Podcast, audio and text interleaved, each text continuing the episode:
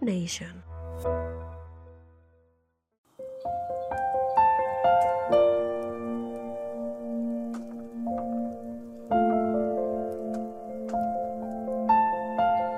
Dios primero, Dios primero para que nos vaya bien en todas las cosas. Bendiciones y saludos en este hermoso día en el que podemos estar nuevamente en contacto. Quienes habla su servidor, Harold Asensio, y es para mí un honor, el privilegio de poder compartir este tiempo de amor con ustedes y poder servirles de esta manera. Y reflexionando precisamente en el servicio y leyendo el libro de Mateo capítulo 20 versículo 27 y 28 me encontraba con estas preciosas palabras que dicen, y el que quiera ser el primero entre vosotros será vuestro siervo. Como el Hijo del Hombre no vino para ser servido, sino para servir y para dar su vida en rescate por muchos.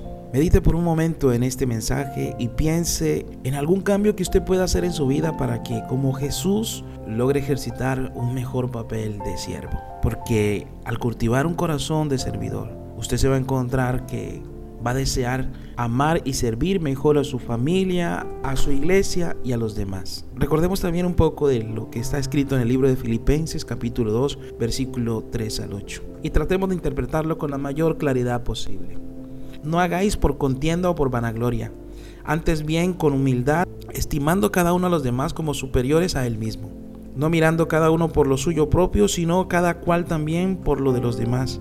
Haya pues en vosotros este sentir que hubo también en Cristo Jesús, el cual siendo en forma de Dios no estimó a ser igual a Dios como cosa a que aferrarse, sino que se despojó a sí mismo tomando forma de siervo hecho semejante a los hombres y estando en la condición de hombre se humilló a sí mismo haciéndose obediente hasta la muerte y muerte de cruz. Estos versículos nos dejan unas señales claras acerca de lo que puede llegar a ser un hombre según el corazón de Dios.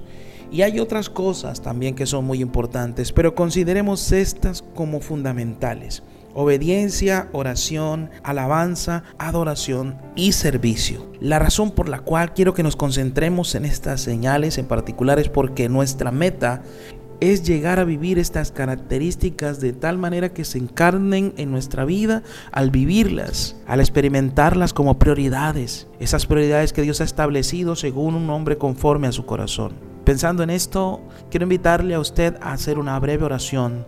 Papito Dios, el anhelo de mi corazón es que al observar que otras personas puedan mirar mi propia vida, puedan ellas también descubrir que la vida de Jesús brilla a través de la mía.